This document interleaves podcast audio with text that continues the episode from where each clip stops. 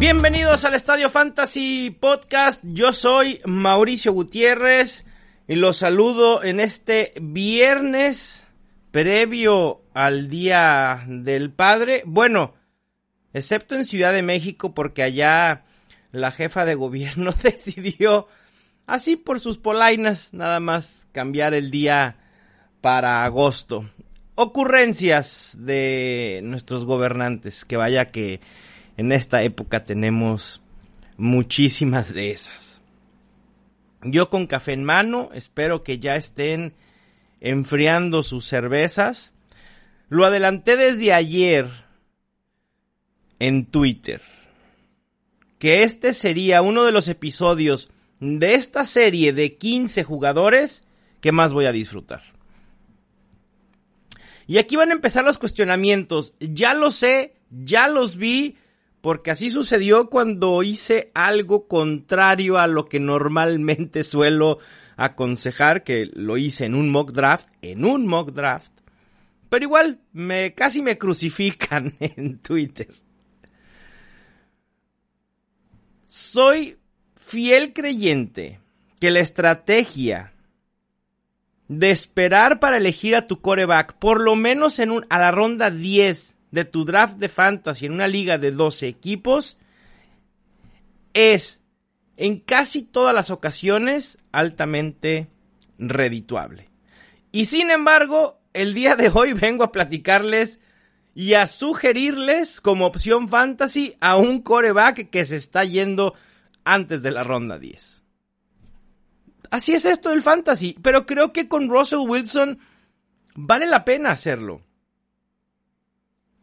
Russell Wilson será uno de los corebacks que probablemente más me interesen cuando no esté dispuesto a seguir con la estrategia de esperar por el coreback. Recuerden que todo en un draft depende de cómo se desarrolle el mismo. Ahorita más adelante voy a platicarles en qué ronda me, me sentiría cómodo eligiéndolo, bajo qué escenarios pero antes de empezar con, con los datos y la numerología, las estadísticas y, las razones por las cuales creo que Russell Wilson es el coreback con mayor potencial en fantasy. Déjenme les platico una anécdota. Quizá algunos, los más asiduos al podcast y a, a mis redes, seguramente sabrán de esta anécdota, pero bueno, vale la pena platicarla para aquellos que no la conozcan en el Super Bowl 49, que fue el primero que tuve oportunidad de ir a cubrir la semana previa, me asignaron a los Seahawks. Eh, en el Media Day, allá en Phoenix, en el United, no, no fue el United, no recuerdo cómo se llama la arena donde juegan los Phoenix Suns, muy cerca ahí del centro. La verdad es que Phoenix me sorprendió. Eh, todo muy accesible, y con un muy buen ambiente de Super Bowl ¿eh? la semana previa, debo, debo decirlo. Durante el Media Day, un día antes, yo decía, bueno, ¿qué historia voy a querer contar?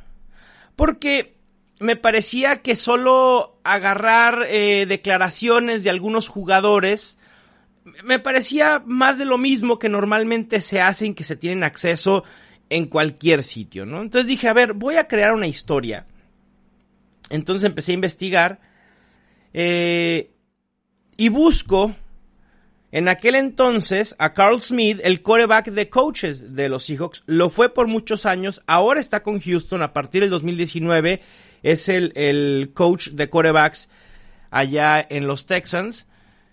Y empecé a platicar con él, primero porque yo sabía que era una persona de un perfil bajo que no iba a tener muchos medios a su alrededor. Entonces tenía acceso muy muy fácil a él para poder platicar largo y tendido. A mí me intrigaba mucho saber y conocer de que te lo dijera alguien tan cercano a la situación de cómo fue que Russell Wilson como un novato elegido en tercera ronda le gana en tan poco tiempo el puesto titular a Matt Flynn cuando Matt Flynn llega con bombo y platillo. Acuérdense el contratazo que le da Seattle para ser el coreback titular. Y ese mismo año eligen a Russell Wilson y Russell Wilson sorprende a todo mundo y se gana la titularidad y lleva a Seattle ese año a postemporada. Entonces yo quería conocer eso y, y, la verdad la plática que tuve con Carl Smith fue espectacular. De las mejores pláticas que yo he tenido con alguien eh, que esté dentro de una organización de NFL. Un señor con un conocimiento impresionante, muy ligado a Pete Carroll desde su época en USC. Y, y, que con toda honestidad me platicó cómo fue ese proceso. Me decía, Russell Wilson llega y se gana absolutamente a todos dentro de Seahawks y fuera de, de la institución. Porque muchos pueden creer que Russell Wilson empezó con todo este tema caritativo de, acercarse a la comunidad desde que se hizo famoso. Y, y, me decía Carl Smith que no, que él desde el día uno comenzó a hacer ese sentido de comunidad con la gente de Seattle. Que se ganó a los fans incluso sin tener la titularidad asegurada. Después, algo que a mí me fascinó también, por obvias razones, fue la conexión de Russell Wilson con Warren Moon. El propio Carl Smith me decía, tienen una relación muy cercana. Warren Moon, quien en esos momentos y hasta hace algunos años era la voz, parte de, de las voces oficiales de los Seahawks en radio, estaba muy metido en la organización. Y Warren Moon fue como un mentor para Russell Wilson, por así decirlo. Y, a mí eso me voló la cabeza, porque todo mundo sabe, y si no lo sabe ahorita lo va a saber, Warren Moon es mi jugador favorito de toda la vida. Gracias a Warren Moon me gusta la NFL. Así de sencillo. Y entonces poder tener esa experiencia y después del Media Day en conferencias de prensa posteriores, cuando ya había acceso, un acceso más sencillo a los jugadores por parte de la prensa y no el desmadre del Media Day, poderlo platicar con Russell Wilson también fue una experiencia increíble, ¿no? De cómo quise hacer una nota de, de los dos sentidos, cómo lo veía Carl Smith a Russell Wilson ¿Y qué pensaba Russell Wilson de Carl Smith como su coach de quarterbacks? Y, obviamente decía que le ayudó enormemente en su proceso y adaptación a la NFL. Y Carl Smith es en gran parte el responsable del éxito que ha tenido hoy Russell Wilson. Y Russell Wilson ha tenido un éxito impresionante en la NFL. Y no solo en la NFL, sino en fantasy football.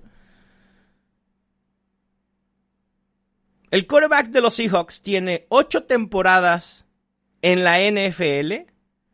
En todas, absolutamente en todas, ha quedado dentro del top 12. Y esto nos habla de un piso estable y seguro. Probablemente no exista un quarterback más seguro en fantasy football que Russell Wilson en estos momentos. Lamar Jackson, un techo impresionante, pero puede venir una regresión muy cabrona. Pat Mahomes, lo mismo. Quizá la regresión de Pat Mahomes no sea tan peligrosa como la de Lamar Jackson y también tiene un techo muy muy alto. Pero al final de cuentas, por una cuestión de inversión, en lo que tienes que pagar para tener a Lamar Jackson o a Pat Mahomes, se vuelven inviables este año. Además, también Russell Wilson tiene ese upside que buscas en un coreback ha quedado entre los tres mejores corebacks de fantasy fútbol en cuatro de esas ocho temporadas en las que ha jugado en la NFL. El 50%. Y desde el 2012 a la fecha, o sea, en la carrera de Russell Wilson desde el 2012 a 2019, no hay un solo coreback con más puntos fantasy totales que Russell Wilson. También desde el 2012 es el quinto coreback con más touchdowns con 227, el séptimo en yardas por aire, el segundo en yardas por tierra y el 18 en intercepciones. Es decir, constantemente Russell Wilson es seguro porque se equivoca poco. Es uno de los quarterbacks más eficientes que existen en la liga. Y además, ha tenido éxito sin tener tanto volumen en intentos de pase. Tomemos los números de Seattle el año pasado. Fueron el vigésimo cuarto equipo en intentos de pase por juego con 32.1 y el 27 en porcentaje de jugadas de pase con 54.34. Estamos hablando de uno de los equipos que menos pasan en la liga y a pesar de eso, Russell Wilson terminó como el tercer mejor quarterback en puntos fantasy. Y, y, no es algo de un año, lo ha hecho de manera constante año tras año. Y además, en 2019, Seattle tuvo uno de los calendarios, de los cinco calendarios más difíciles contra defensas que permiten puntos fantasy a corebacks. Es decir, puede haber una mejora incluso en la eficiencia y en la generación de puntos fantasy por parte de Russell Wilson. Metiéndome a los números propiamente del coreback el año pasado, oportunidades tuvo, a pesar de que Seattle, insisto, y, y, me parece que este es un tema muy importante en el análisis de Russell Wilson. A pesar de que Seattle es un equipo que pasa poco, fue el coreback 12 en intentos de pase con 512, el coreback 2 en intentos de pase en zona roja con 92, y el tercero en intentos de pases profundos de más de 20 yardas con 83.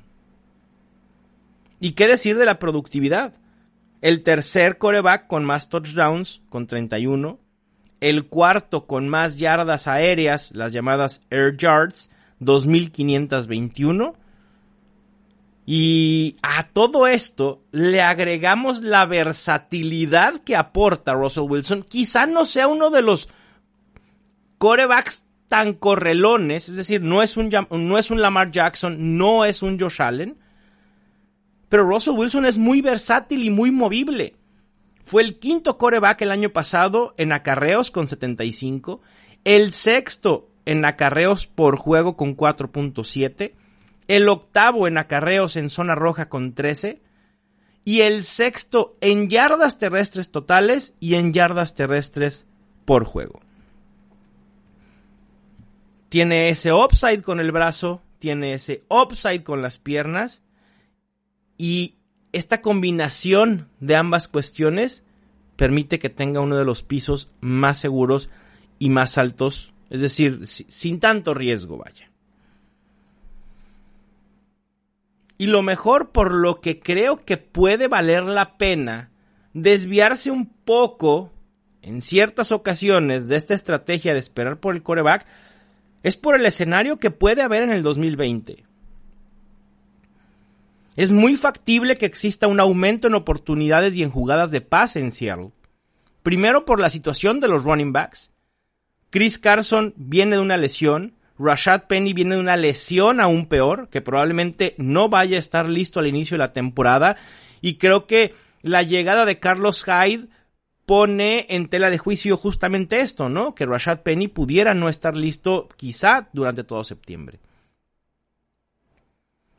La defensa de Seattle pudiera dar un paso hacia atrás de lo que vimos el año pasado, forzando a Seattle a tener que anotar más para poder tener juegos cerrados.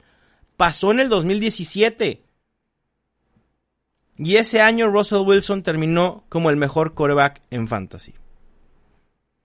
También está la posibilidad de que Pete Carroll y el coordinador ofensivo Schottenheimer se den cuenta que necesitan soltarle el brazo a Watson.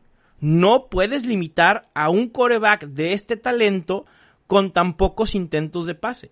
No hace sentido tener un ritmo tan lento en tu ofensiva y comprometerte tanto con el ataque terrestre que no ha sido malo. A ver, Chris Carson ha sido muy buen corredor en las últimas dos temporadas.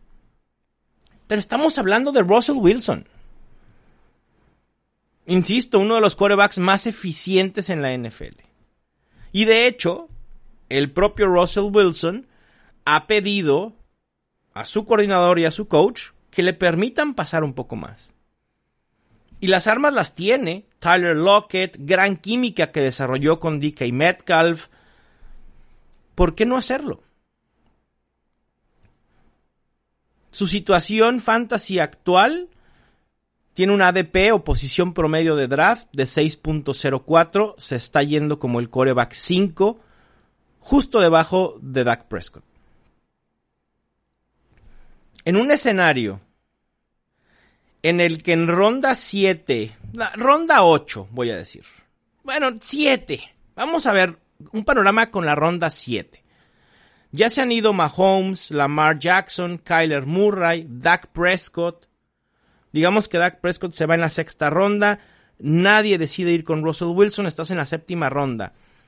Para la séptima ronda, por lo menos tienes dos running backs, dos wide receivers, tu flex y ya sea un tight end o tu banca. ¿Estamos de acuerdo? Puede ser que en séptima ronda Russell Wilson represente más valor que el espectro de jugadores que te puedas encontrar en ese momento. Es muy casuístico, ¿no? Y, depende, insisto, depende de cómo se desarrolle eh, el draft de cada uno. Pero en ronda 7 estamos hablando de jugadores como Damian Williams, Jarvis Landry, Evan Engram, Hayden Hurst, Kishon Bond, Sonny Michel, J.K. Dobbins, Michael Gallup. Eh, en el ADP aquí están Tom Brady y Matt Ryan, pero en ese escenario los corebacks son empujados un poco más abajo de su ADP, ¿no? Ronald Jones, Imagínense el lujo que pudiera ser seleccionar en séptima ronda a Russell Wilson. Otro escenario muy posible es que la estrategia de esperar por coreback se vuelva cada vez eh, más utilizada y haga que los corebacks bajen y estén muy por debajo de su ADP normal que puedas encontrar en cualquier sitio. Imaginen que Mahomes, Lamar Jackson se van en tercera, cuarta ronda y esto va a hacer que empujen los corebacks hacia abajo. Russell Wilson en octava ronda me parece un regalo. Porque en tu presupuesto, con la estrategia de esperar por el coreback, tenías pensado en ir por un Carson Wentz, Matthew Stafford, en décima ronda. Pero puedes conseguir en octava, dos rondas antes de lo previsto, a un coreback con un techo impresionante y con un piso segurísimo. Lo más probable que suceda es que Russell Wilson no te vaya a defraudar en Fantasy Football esta temporada, porque no lo ha hecho en sus otras ocho temporadas en la NFL. Ese potencial que tiene Russell Wilson añadido al poco riesgo, hace que en ocasiones me haga considerar no ir por un coreback hasta la ronda 10. Solo y siempre sí, Russell Wilson lo consigo por abajo de su ADP. En sexta ronda todavía me parece prematuro ir por un coreback específicamente este año porque aquí sí preferiría ir por un tight end, ir por una banca. En sexta ronda estamos hablando de jugadores muy, muy valiosos todavía, como de Andre Parker, perdón, Devante Parker, bueno, Divo Samuel, que ahora ya se lesionó. De hecho, ya están los rankings actualizados con la lesión de Divo Samuel, de Andre Swift, incluso Rob Gronkowski pudiera ser. Digo, también en sexta te la puedes pensar. Digo, lo importante es no cerrarse absolutamente nada. Yo cuando les digo que la estrategia de esperar por coreback es viable es porque la he probado, la he comprobado, me ha resultado, eh, he logrado pasar a playoffs, ganar campeonatos de fantasy utilizando esa estrategia. Pero al final de cuentas, tú tienes que armar tu roster a tu gusto y conforme a lo que tú creas que te puede funcionar a ti. Yo sí, si, veo a Russell Wilson en séptima ronda, no la pienso. Por los números y la probabilidad que existe con el coreback de los Seahawks. Bueno, pues ya saben que todo el contenido de eh, fantasy que estoy generando lo encuentran en estadiofantasy.com. Ahí pueden revisar rankings en cualquier formato, PPR, Half PPR, Standard, Dynasty. También están los rankings de Adrián y de Chato de la Cueva del Fan. También están los artículos de jugadores de Chato Romero. Ya tiene artículos escritos sobre Joe Mixon, sobre Aaron eh, Jones y sobre la situación del backfield de Tampa Bay.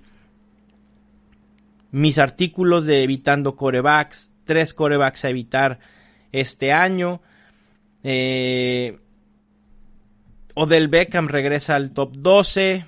Hay muchísimo contenido que consumir ahí en estadiofantasy.com y además obviamente de todos los podcasts y de esta serie de jugadores eh, de los que, he venido comentándoles en las últimas dos semanas ya. Estoy buscando el calendario de jugadores para la próxima semana.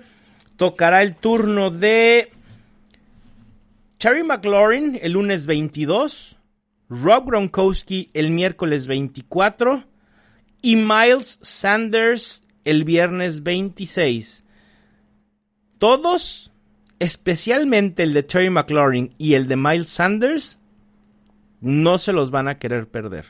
Son dos jugadores que yo trataré de tener en la gran mayoría de mis equipos este año.